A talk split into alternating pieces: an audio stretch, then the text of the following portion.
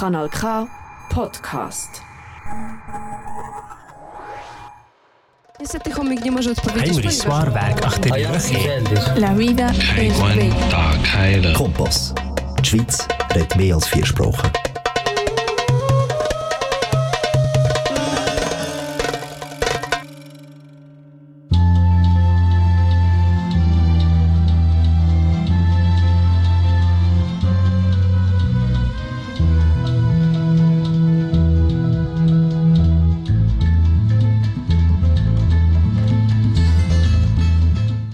Guten Abend, herzlich willkommen in der Sendung Punto Latino Cubano auf Kanal K, das Sargauer Regionalradio.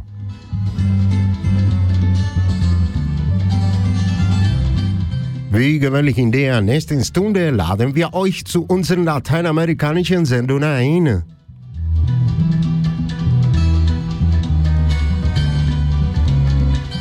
Das ist Kompass, eine Sendung von und für fremdsprachige Mitbürgerinnen und Mitbürger. Hier sind wir wie jeden zweiten Sonntag in den informativen musikalischen Magazin, das uns die Nachrichten auf einen anderen Perspektive näher bringt.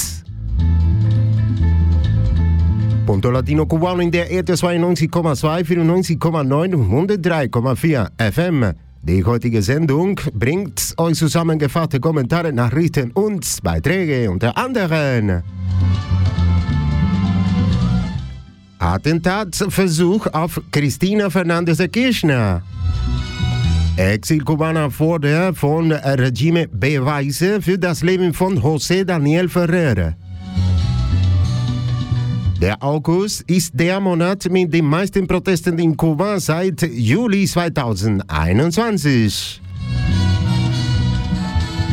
Mit dir ich, Alexis Otero, Castellón aus Havana, Kuba.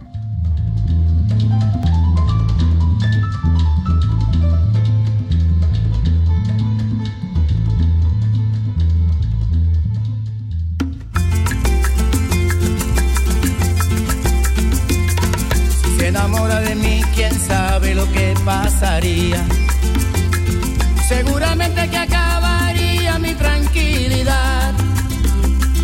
Es imposible poder tener tanto cariño a la misma vez.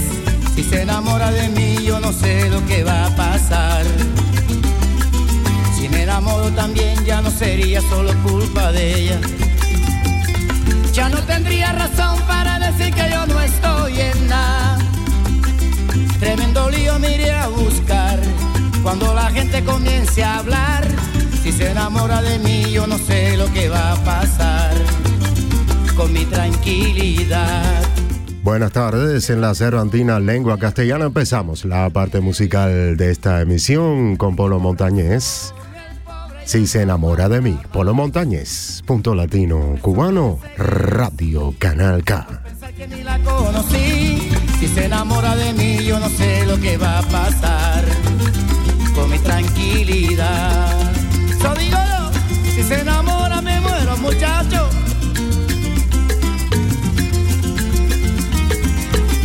Como dice,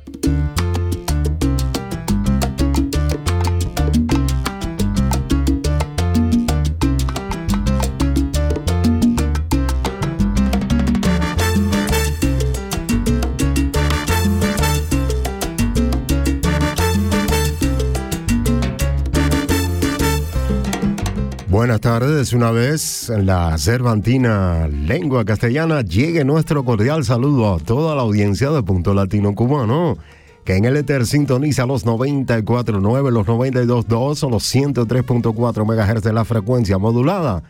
Ya saben que del propio modo estamos presentes en DAB Plus y saludamos a toda nuestra audiencia por allá también.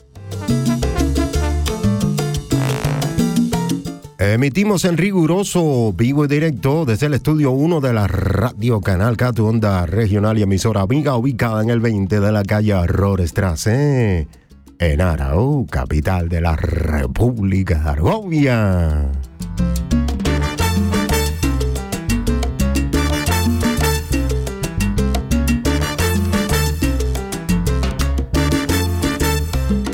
Aquí estamos como siempre cada segundo domingo en la revista informativa y musical que nos acerca a la noticia vista desde otra perspectiva.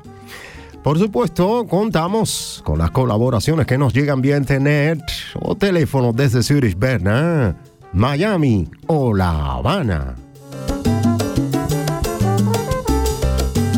Pues esos son temas de la emisión, entre otros. Intentan asesinar en Buenos Aires a Cristina Fernández de Kirchner, la vicepresidenta. Exilio cubano exige al régimen fe de vida de José Daniel Ferrer. Agosto es el mes con más protestas registradas en Cuba desde julio de 2021.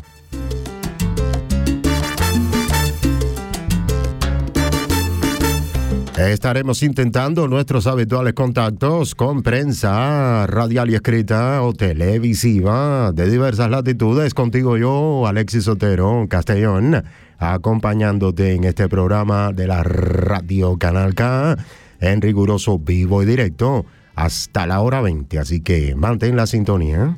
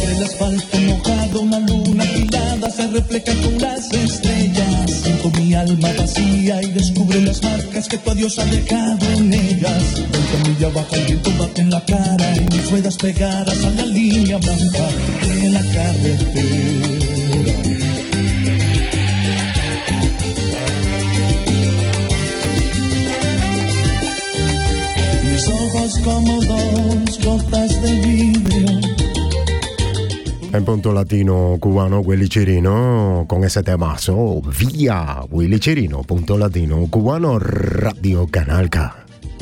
Pero ¿por qué me haces sufrir así? En breve nuestro primer segmento de noticias. Como barrote escapo, piso acelerando. En la radio escucho radioso, un rock and roll apurado, retumbándome sin descanso. Un dolor con rayo de fuego rojo. Tengo de este amor que ya no soporto, no soporto, no soporto más. Quiero irme vida. No sé hacia dónde,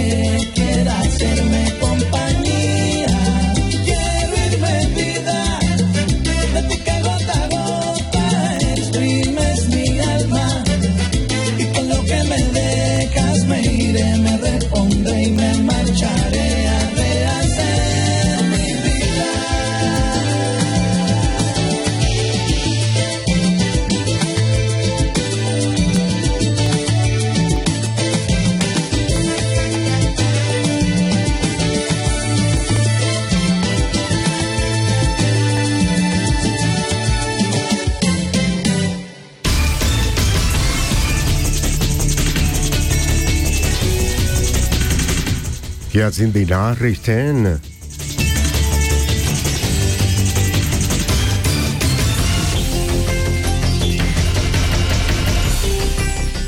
Attentatsversuch auf Christina Fernandez de Kirchner.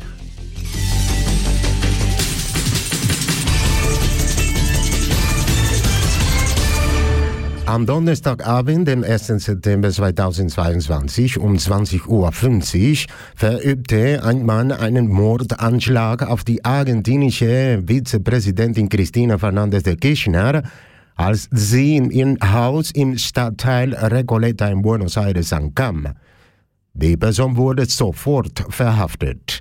Laut Zeugenaussagen um den in den Medien und sozialen Netzwerken kursierenden Video drang der Mann in den Kreis der Menschen um Christina Kirchner ein und schaffte es, ihr eine Waffe am Distanz zu halten. Der Mann schoss etwa 10 Zentimeter vor dem Gesicht der Vizepräsidentin, die sich daraufhin drückte und ihren Kopf schützend festhielt. Argentinische Regierungsquellen identifizierten den Täter als Fernando Andrés Sabac Montiel, einen in Brasilien geborenen und eingebürgerten argentinischen Staatsbürger. Er lebt seit 1993 in Argentinien. Er war am 17. März 2022 wegen des Mitführens nicht konventioneller Waffen verhaftet worden. Das versuchte Attentat auf Christina Kirchner fällt in einer Zeit, in der ein Prozess gegen sie wegen unerlaubter Verbindungen und Betrugs läuft. Der argentinische Präsident Alberto Fernandez berichtete, dass die Waffe mit fünf Kugeln geladen war und dass sie aus einem noch nicht bestätigten Grund nichts losging, obwohl der Mann den Abzug betätigte.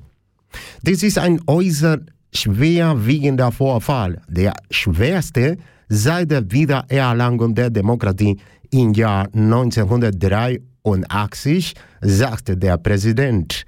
Fernandes erklärte den Freitag zum Feiertag und rief die Argentinier und die politischen Parteien dazu auf, sich angesichts des Attentates zur Verteidigung des Lebens, der Demokratie und der Solidarität mit unserem Vizepräsidenten zu äußern. Die Entscheidung des Präsidenten, den Freitag zum Feiertag zu erklären, wurde von einigen Teilen der Opposition kritisiert. AFP hat die Angaben. En el día de hoy, poco después de las 21 horas, un hombre atentó contra la vida de la actual vicepresidenta de la Nación y dos veces presidenta constitucional, Cristina Fernández de Kirchner. Este hecho es de una enorme gravedad.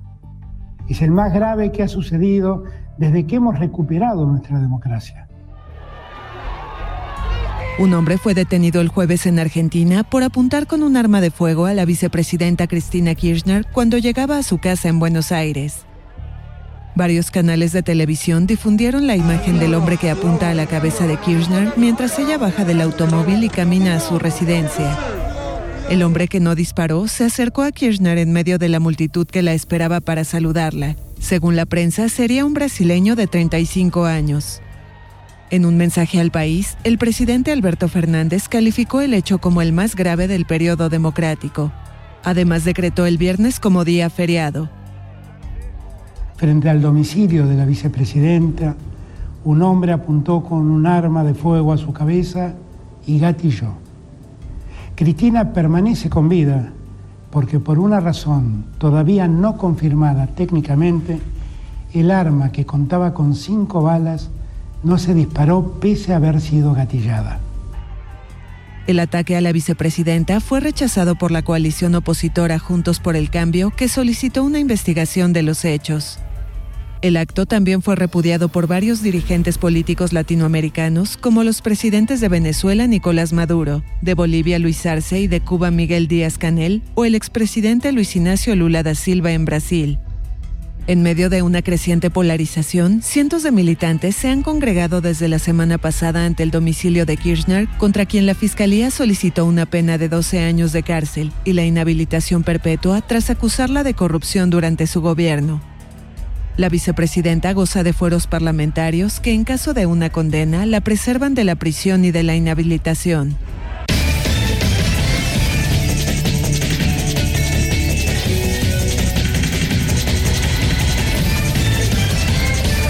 Exil-Kubaner fordert von Regime Beweise für das Leben von José Daniel Ferrer. Der Oppositionsführer José Daniel Ferrer Garcia ist seit fast 50 Tagen verschwunden, ohne dass seine Angehörigen wissen, wie es ihm geht. Deshalb fordern den Gärtner und auch Angehörige des wichtigsten Oppositionsführers in Kuba einen Lebensbeweis. Nach Angaben seines Bruders Luis Enrique Ferrer wurde ihm von einigen Tagen ein Besuch im Gefängnis Marberde verweigert, nachdem er mehr als zwei Monate lang nicht von sich hören ließ. Wenn die kubanischen Behörden den Zugang und die Kommunikation mit der Familie verweigert, hat das fast immer etwas mit einem makabren Ereignis zu tun, sagte der Bruder des Oppositionsführers. Die Patriotische Union Kubas und PACU und die exilkubanische Organisation Direktion für demokratische Angelegenheiten forderten das Regime auf der Insel auf, einen Beweis für das Leben des Oppositionsführers und politischen Gefangenen José Daniel Ferrer zu erbringen, nachdem fast 50 Tage lang nicht von ihm zu hören war. Orlando Gutierrez Boronat von Direktion für demokratische Angelegenheiten forderte die Diktatur auf, den Beweis zu erbringen, dass José Daniel Ferrer am Leben ist. Seit mehr als zwei Monaten sind Ferrers Telefongespräche in Gefängnis Verde in Santiago de Cuba, wo er seit 2021 inhaftiert ist, unterbrochen. José Daniel Ferrer ist einer der bekanntesten Vertreter der Opposition in Kuba. Er ist einer der wenigen Anführer, die beschlossen haben, sich mit ihrer Familie auf den Insel zu opfern und nicht ins Ziel zu gehen. Das kubanische Regime hält mehr als 1000 politische Gefangenen. Zurzeit fordern auch internationale Menschenrechtsorganisationen seine Freiheit. Mario Penton, Amerika TV, fasst die Angaben zusammen. Desde hace 47 días no se sabe absolutamente nada del líder opositor y preso político José Daniel Ferrer. Opositores y familiares exigen una fe de vida al régimen de La Habana. Mario Pentón con la historia se une en directo desde nuestra sala de redacción. Mario, adelante, muy buenas tardes. Hola, muy buenas tardes, eh, Daniel. El opositor cubano José Daniel Ferrer García lleva casi 50 días sin que sus familiares sepan cómo está. Por eso opositores y también pues familiares eh, de este importante líder dentro de Cuba están exigiendo una fe de vida. Hace unos días estuvieron en la prisión de Malverde tratando de verlo, le negaron la visita y prácticamente ya va para dos meses que no tienen ningún tipo de contacto con él. Y cuando esto ocurre, que la dictadura prácticamente, aparte de, tenerlos presos a ellos, secuestrados de esta manera en que lo tienen, eh, le niegan a la familia el acceso, la comunicación con ellos casi siempre tiene que ver con alguna cosa macabra. La Unión Patriótica de Cuba y la organización en el exilio Directorio Democrático Cubano exigieron al régimen en la isla una fe de vida del opositor y preso político José Daniel Ferrer, después de casi 50 días en que no se tienen noticias suyas. Nos hemos unido a esta movilización iniciada dentro de Cuba que ya está teniendo repercusión internacional para que el régimen comunista de Cuba presente las pruebas de que José Daniel Ferrer, destacado luchador cívico cubano, está vivo. Desde hace más de dos meses le fueron suspendidas las llamadas desde la prisión de Mar Verde en Santiago de Cuba, donde se encuentra José Daniel Ferrer desde el año 2021.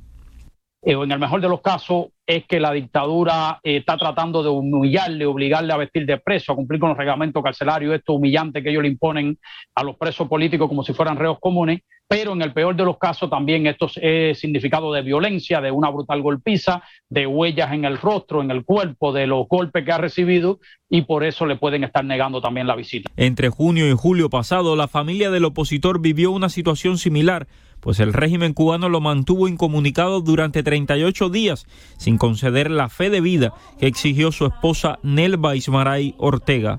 Exigimos esta condición mínima de que el régimen presente las pruebas, presente la evidencia, haga contar que este luchador cívico está preso pero con vida. Esto es urgente. Es una cosa que exige la conciencia de la humanidad, que el régimen no pueda desaparecer a los presos políticos y a un hombre como este que se ha destacado en la lucha por la libertad de Cuba. José Daniel Ferrer es una de las figuras más visibles de la oposición en Cuba. Expreso político, es uno de los pocos líderes opositores que ha decidido inmolarse en la isla junto a su familia y no salir al exilio. Se niega a abandonar Cuba. Estamos todos seguros que la dictadura, si mañana él acepta salir de Cuba, lo monta en el primer avión que pueda con toda su familia y lo manda para donde sea por tratar de quitárselo arriba, porque es un hombre que no se deja ni ablandar, ni comprar, ni chantajear, ni nada. Y por eso la dictadura le teme tanto. Sus colegas de la UNPACU también se unieron al reclamo pidiendo su libertad. En el día de hoy exijo la libertad inmediata de José Daniel García Ferrer. De Baracoa, exijo fe de vida y libertad para José Daniel Ferrer García. Exijo la libertad de José Daniel Ferrer García, ya que hace días no se hay noticia de él, nadie sabe si está vivo o está muerto. Y el régimen cubano tiene a más de mil presos políticos. En este instante, pues las organizaciones internacionales y también que quienes velan por los derechos humanos están pidiendo su inmediata liberación. Yo soy Mario Pentón, queden con más en el estudio.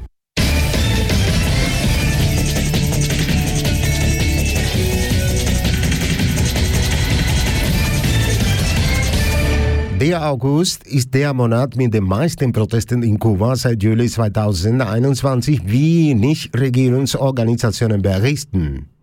In Guantanamo bezeichnet die regierungsnahe Lokalpresse diejenigen, die die Rückkehr von mehr Ochsen in den kubanischen Landwirtschaft als irreführend bezeichnen, als Folge der Treibstoffkrise. In Matanzas gibt eine kubanische Lehrerin fast ihr gesamtes Gehalt dafür aus, jeden Tag zu ihrer Schule zu kommen und dort zu unterrichten und das in einer Zeit, in der es aufgrund von Treibstoffmangel erneut zu einem gravierenden Transportmangel kommt.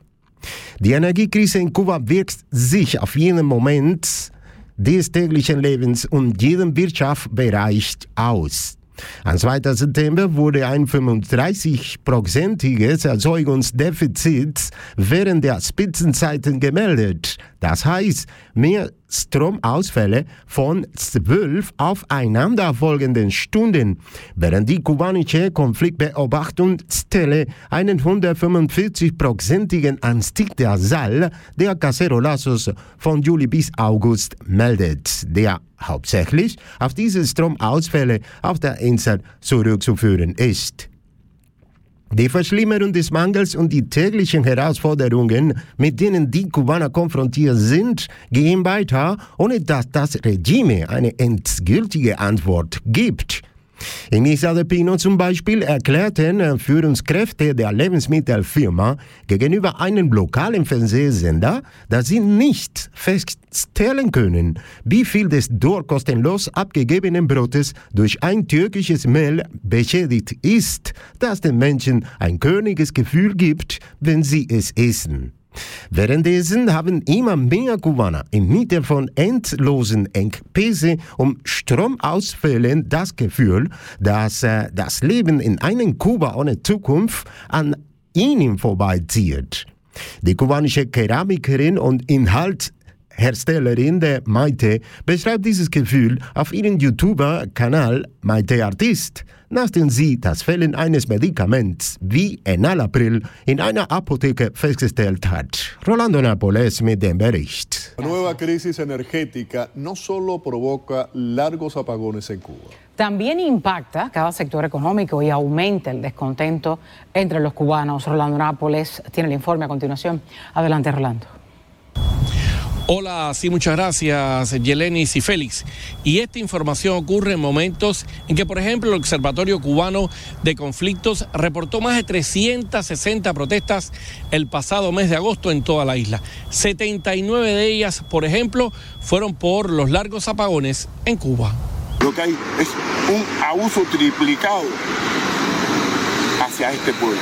En Guantánamo, la prensa oficialista local llama equivocados a quienes califican de otro atraso más, el regreso del uso de más bueyes en la agricultura en Cuba, ante la crisis del combustible. Para muchos esa práctica tiene una imagen problemática y se considera tecnología vieja e inherente a la pobreza. Opiniones equivocadas.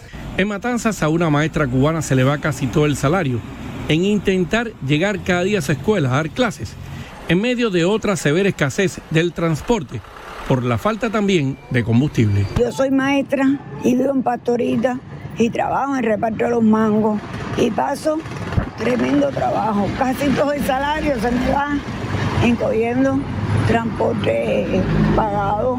Es muy difícil, muy difícil. La crisis energética en Cuba impacta cada momento de la vida cotidiana y los sectores de la economía. Este 2 de agosto, por ejemplo, se reporta un déficit de generación de un 35% en el horario pico, sea, más apagones de 12 horas consecutivas, mientras el Observatorio Cubano de Conflictos reporta de julio a agosto pasados un alza del 145% de los cacerolazos, sobre todo por estos apagones en la isla. Este sistema se mantiene de la inmundicia, de lo que le den, de lo que ha pedido y de lo que se ha comprometido pero han comprometido a un pueblo a pasar esta necesidad. Es que el agravamiento de las carencias y desafíos cotidianos del cubano siguen sin tener respuesta definitiva por parte del régimen.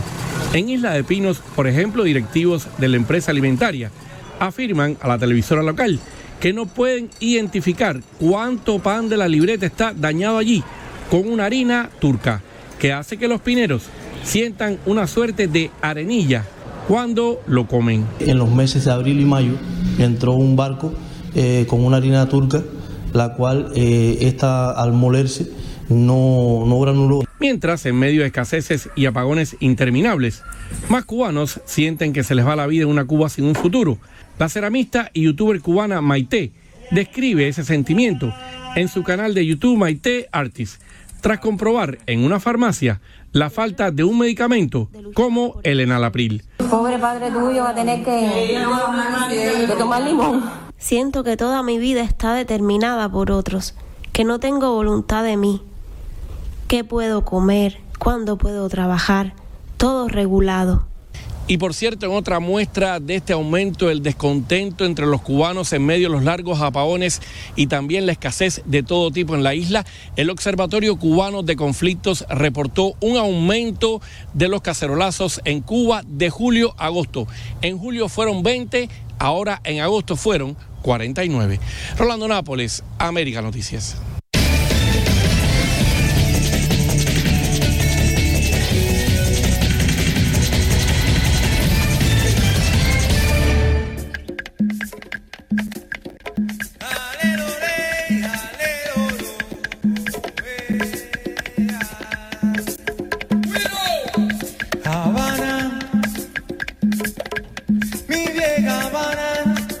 Liebe Zuhörerinnen und Zuhörer, das ist Punto Latino Cubano auf Kanal K, das Sargabo Regionalradio. Diese Sendung wir auf 94,9, 92,2 und 103,4 FM über den agawischen Äther ausgestrahlt. Auf DAB Plus natürlich auch auf unserer Homepage www.kanalk.ch hast du die Möglichkeit, uns live zu empfangen. Gleichzeitig kannst du dort einiges über die Vielfältigkeit unseres Radiosenders erfahren. Dazu gehört ein umfangreiches Multimedia-Archiv, auf dem du deine Lieblingssendungen auf deine eigenen elektronischen Geräten herunterladen kannst.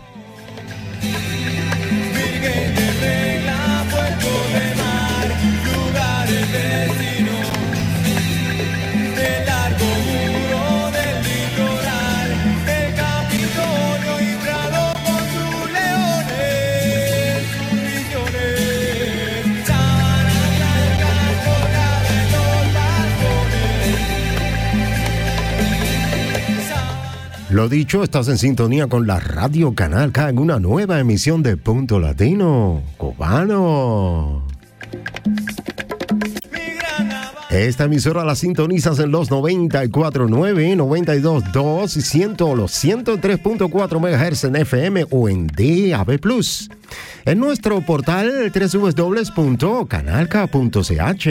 puedes escuchar las emisiones en vivo y en directo y al unísono informarte en alemán acerca de la oferta multicolor que ofrece nuestra estación radial, lo que incluye un riquísimo archivo multimedia para que bajes nuestros programas a tus propios dispositivos electrónicos.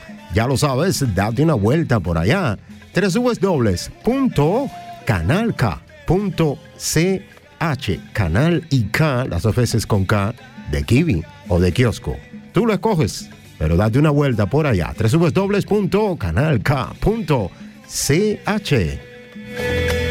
Homenaje a La Habana. Sábanas Blancas. Punto Latino Cubano. Radio. Canal K.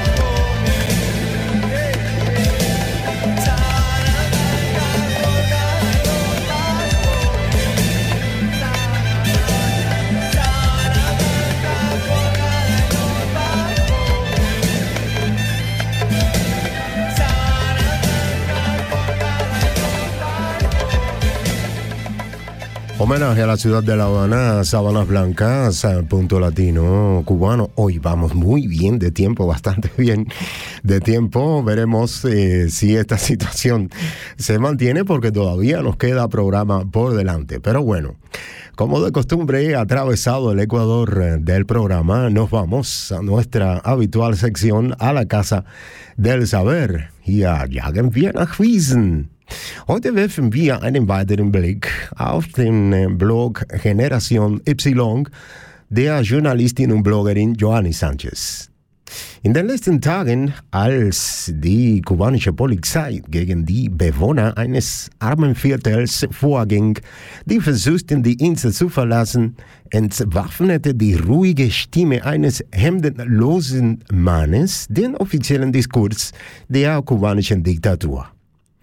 Joanny Sanchez kommentiert dies in einem Artikel de namens de liderazgos espontáneos y protestas populares en Cuba. Im Folgenden sind eine deutsche Version des Artikels von Joanny Sanchez und ein Teil der Rede des spontanen Anführers der Geschlagenen zu, zu. Spontane Führung und Volksproteste in Kuba. Joanny Sanchez. Ein Mann ohne Hemd stellt sich dem Beamten und der Polizei entgegen und sie daran zu hindern, die Flüsse zu beschlagnahmen, mit denen eine Gruppe von Einwohnern von El Cepem Artemisa, Kubas sozialistisches Paradies, verlassen will. Eine Frau sitzt in Santiago de Cuba vor ihrem Telefon und übt scharfe Kritik an Devisengeschäften. Ein alter Mann läuft durch die Straßen von San Antonio de los Baños und ruft Slogans gegen Präsidenten Miguel Díaz-Canel. Stunden vor diesen Nationen hätte niemand geglaubt, dass er ein Anführer werden würde. Niemand hätte sie als der Anführer der Empörung auf diesen Insel bezeichnet. Jahrzehntelang haben die Kubaner auf gesalbte Protagonisten gewartet, die sich direkt mit der Macht auseinandersetzen, um im Stil von, äh, sagen wir mal, Johanna von Orleans so weit gehen, sich notfalls für die Sache aller zu opfern. Während sie auf diese magnetischen und furchtlosen Messiase warten, haben viele Bürger ihr eigenes bürgerschaftliches Engagement auf Eis gelegt. Die Rufe von außerhalb und innerhalb der Landesgrenzen nach dem Auftauchen jener entlosenen und autoritären Caudillos, die von der Regierungspartei gefürchtet und vom Volk geliebt werden, die faszinierend und gute Redner sind, haben den Wandel in diesem Land ebenfalls verzögert. Das eben hat Jesus gezeigt, dass eine Führungspersönlichkeit immer dann auftaucht, wenn die Umstände sie dazu zwingen und dass die Führungsrolle von einem zum anderen übergeht, wenn die Realität es erfordert. Dieser momentane Anführer bereitet dem kubanischen Regime derzeit das größte Kopfzerbrechen. Kaum hat es die Flamme der Rebellion in einen Teil des Landes gelöscht, taucht ein anderes, raffinierteres und stärkeres Erfolgsfeuer auf. In Enzepen, einer armen Gemeinde in der Nähe des Strandes von El Salado, kam am Montag ein weiteres Problem für den Castroismus hinzu, dem es selbst an charismatischen Persönlichkeiten und Lösungen für nationale Probleme mangelt. Ein Mann, dessen Rede an philosophische Höhen grenzt und der in seiner Ansprache keine einzige Obszönität von sich gibt, hat den Kern des kubanischen Systems getroffen.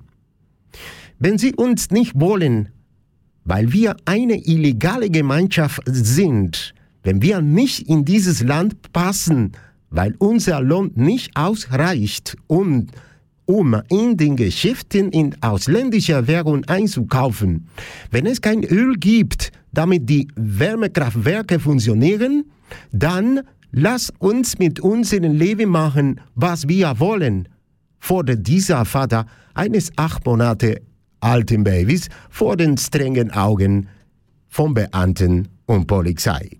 Simplemente estamos haciendo un sentir de todos los que habemos aquí, si no nos quieren, porque somos una comunidad ilegal, si no cabemos en este país Permiso, si no cabemos en este país porque nuestro salario no nos alcanza para comprar en las tiendas en divisa, si no hay petróleo para que las termoeléctricas funcionen, nosotros decidimos con nuestra vida lo que nosotros queramos, porque en definitiva cuenta ustedes, los entiendo, quieren cuidarnos, pero no nos cuiden de esa manera porque son como los padres que tienen castigado al niño y no lo dejan aprender a ir a la calle. Entonces cuando va a la calle, el niño no sabe cómo manifestarse.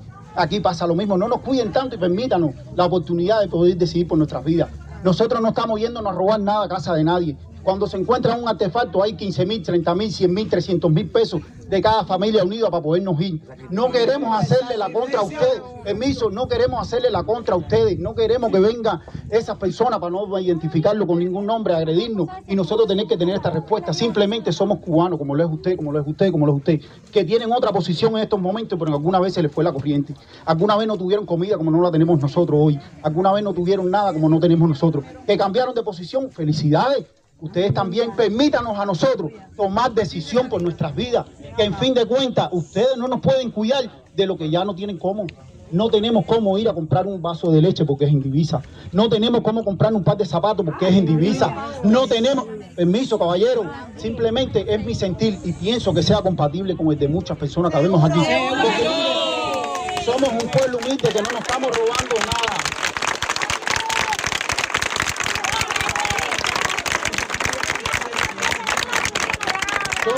Permiso, somos un pueblo humilde que no le queremos robar nada al gobierno, no queremos robarnos 100 litros de petróleo para montarnos un artefacto. Nos da lo mismo irnos en una vela que en un tanque, que en una cámara. No nos cuiden. Yo sé que ustedes quieren cuidarnos como buen gobierno, pero no tienen esa capacidad. Porque ahora mismo no hay corriente y mi niña la está picando los mosquitos. Si me la coge el dengue, ¿qué hago? Una niña de 8 meses. La coge a las 4 de la mañana sin corriente. Sin embargo, cuando paso por casa de los dirigentes altos, no ustedes, tienen corriente y tienen planta y suena aquí mismo cerca del aeropuerto una planta cada vez que se da la corriente. Y nosotros como humildes no la podemos ni utilizar. Nosotros no estamos pidiendo nada, no queremos fajarnos con el teniente coronel, que al final es parte de la población también. Que mañana cuando se retire quizás esté en una casa pensando que hice con mi tiempo libre. Eso es su opinión, ese es su tiempo. No tenemos por qué querer que él sea como nosotros. No quieren que nosotros pensemos como ustedes. No nos agredan cuando estamos haciendo una chalupa, que es lo que deberían poner una medalla. Gastamos nuestro tiempo, gastamos nuestro dinero y encima de ello ponemos en riesgo nuestras vidas por el estrecho de la Florida nos ponemos en riesgo. Permiso, caballero. Lo que deberían hacerle es un monumento, es un monumento a los balseros, a los que quieren irse. Que al final lo que hacemos es ayudar al gobierno, porque cuando mandamos una remesa de 100 dólares, no la percibe nuestra familia. Al final esos 100 dólares van a parar al gobierno para los bienes del gobierno. Y al final a ustedes como gobierno les conviene que todos los que aquí nos vayamos porque al final es más remesa que les van a entrar. Pero si ya al final nos van a venir, a, pero no nos agredan, entren en una puerta, la tocan. ¿Por qué demolerle la casa a esa señora que con crece ha hecho su casita? Porque a aquellos se les ocurrió entrar por ahí para como una bandada de caballos y la revolución no los educó así. Díganme, la revolución no los educó en esos fines. Somos, no olvídense de eso ahora, vamos a hablar como personas. Ella me, ella me dijo que hablara. Yo no, yo no, no me derrumbaron mi casa, pero en otra ocasión me metieron preso cuatro días por querer vivir aquí en ese pen, por querer formar una nueva familia y buscar un lugar. No podemos ser ilegales dentro de nuestro propio país. ¿A quién se le ocurre que usted dentro de su país es ilegal? Yo vivo en Guantánamo, en donde sea. Mit dem Mikrofon in der Hand, während ein anderer Bewohner von Erseppen auf seiner Schulter den Lautsprecher hält, durch den seine flache und feste Stimme zu hören ist, zeigt dieser Mann alle Künste eines wahren Anführers. Er ruft auf, vereint, schützt und konfrontiert diejenigen, die seiner Gruppe, seinem Viertel schaden wollen. Wie heißt er? Wo hat er all diese Wahrheiten gelernt, die er wie argumentative, präzise und unbestreitbare Pfeile abschießt? Es ist nicht notwendig, dies zu wissen. Die politische Polizei wird eine Vergangenheit für ihn erfinden, die zu den Kampagnen zur Erschießung des Rufes passt, zu denen sie seit mehr als 60 Jahren so sehr aufgerufen hat. Aber für ein paar Minuten war er der unbestrittene Anführer der nationalen Verzweiflung. Hören wir auf, auf die Stimme zu warten. Jeder von uns kann zu einem bestimmten Zeitpunkt ein Häuptling, ein Direktor, ein Rektor, ein General oder ein Präsident sein. Giovanni Sánchez. La única solución está en la calle. Dale pa' la calle, se acabó, ya tu tiempo llegó. La dictadura está muerta, su tiempo se terminó. Dale pa' la se acabó,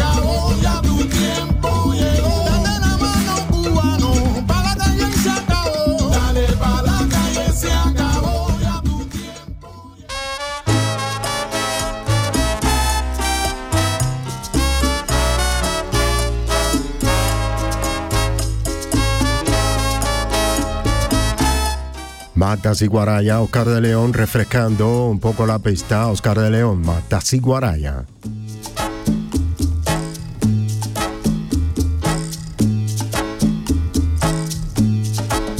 En mi Cuba nace una mata que sin permiso no se puede tumbar. No se puede tumbar porque son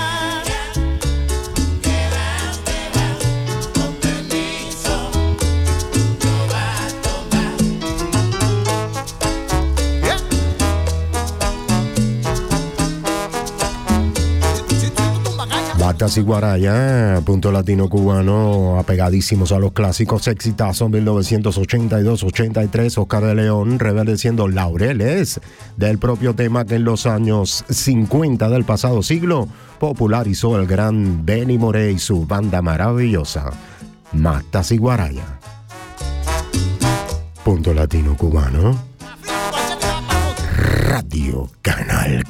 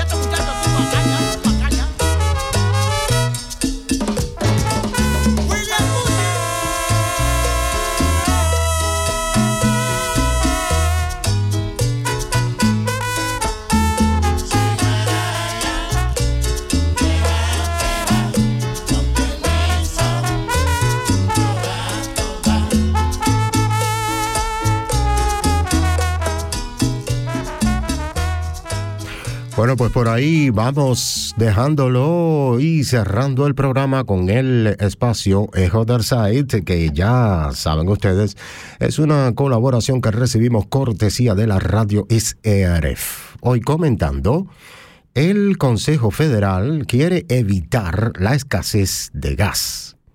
El Consejo Federal ha decidido cómo prevenir una posible escasez de gas en invierno. Entre octubre y marzo se reducirá, escuchen bien, entre octubre y marzo se reducirá el consumo de gas en un 15%. Si a pesar de todo se produce una escasez, el Consejo Federal se reserva el derecho de establecer también restricciones concretas. Sin embargo, quedan muchos interrogantes abiertos. Oliver Washington y Dominic Maya, Echo de Zeit, Radio SRF.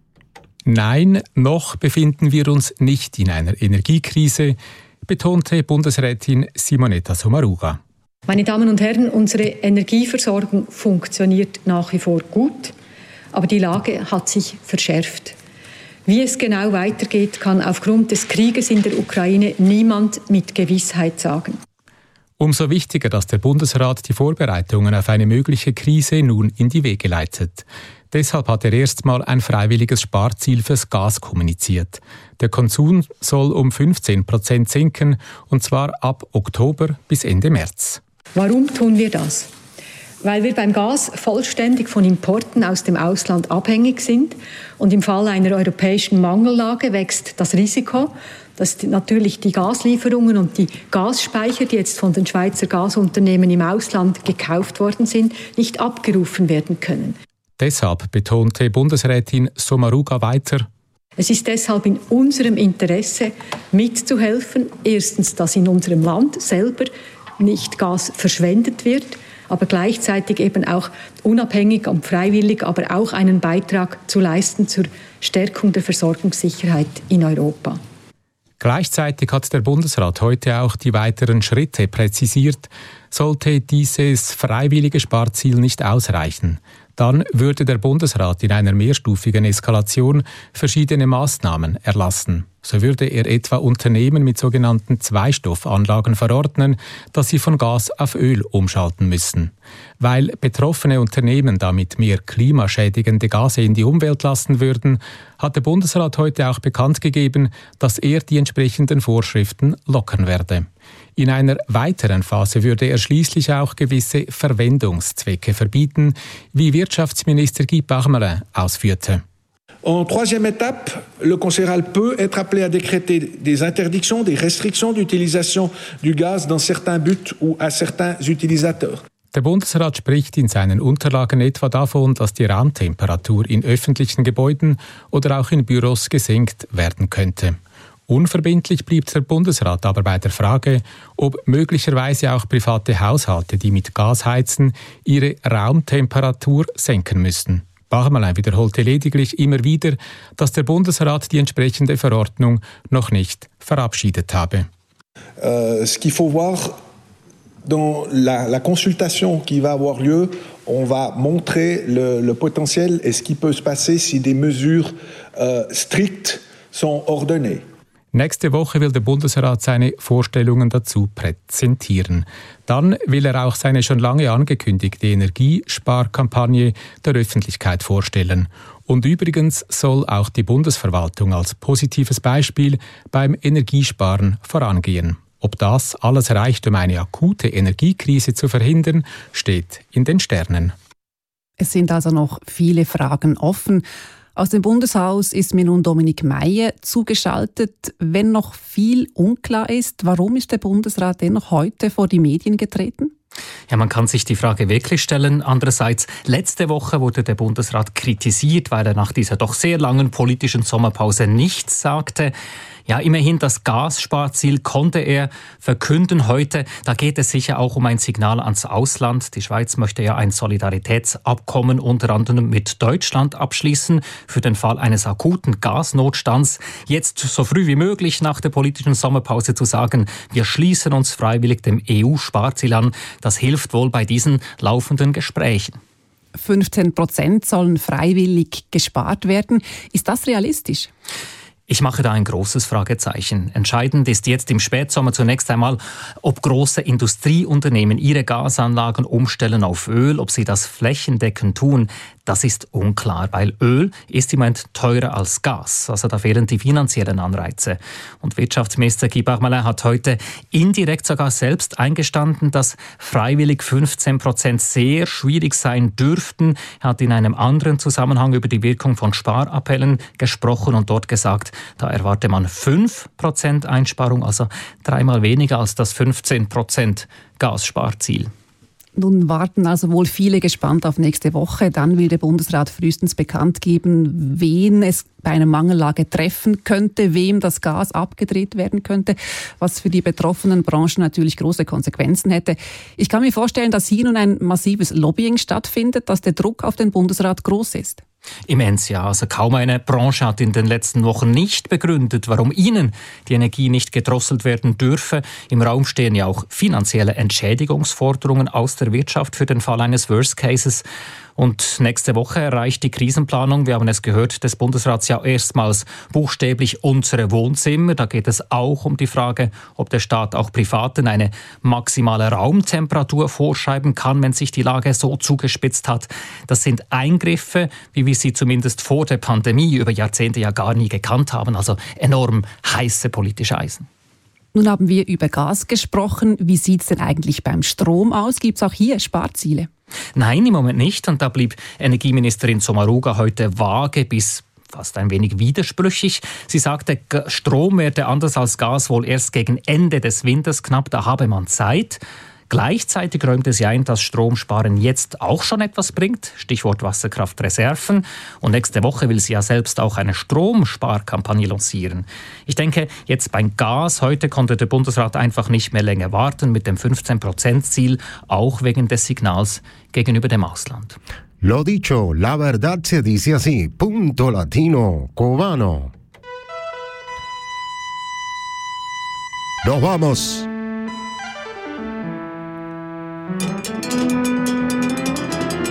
Liebe Zuhörerinnen und Zuhörer, das war's. Wir hoffen, ihr habt bei uns eine gute Zeit verbracht. Sind Nachrichten in dieser Sendung gewesen. Attentatsversuch auf Cristina Fernandez de Kirchner. Exilkubaner vor dem Vorregime Beweise für das Leben von José Daniel Ferrer. Der August ist der Monat mit den meisten Protesten in Kuba seit Juli 2021. Ich verabschiede mich bis zum nächsten Mal. Bleib noch dran beim Kanal K. Es folgt Kompass 2. Besten Dank, dass ihr dabei wart und wenn ihr wollt, treffen wir uns in zwei Wochen wieder. Bis dann, mach es gut. Danke sehr, dass Sie uns gewählt haben. Mit dir war ich, Alexis Otero, Castellón.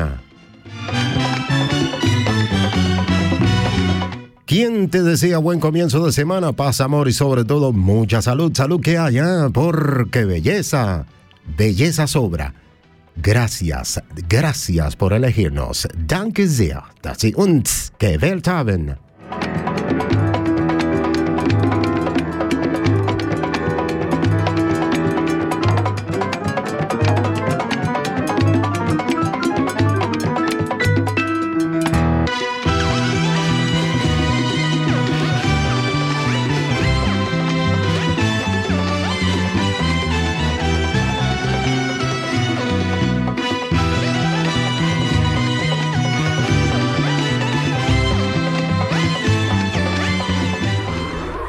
Ist ein Kanal K Podcast.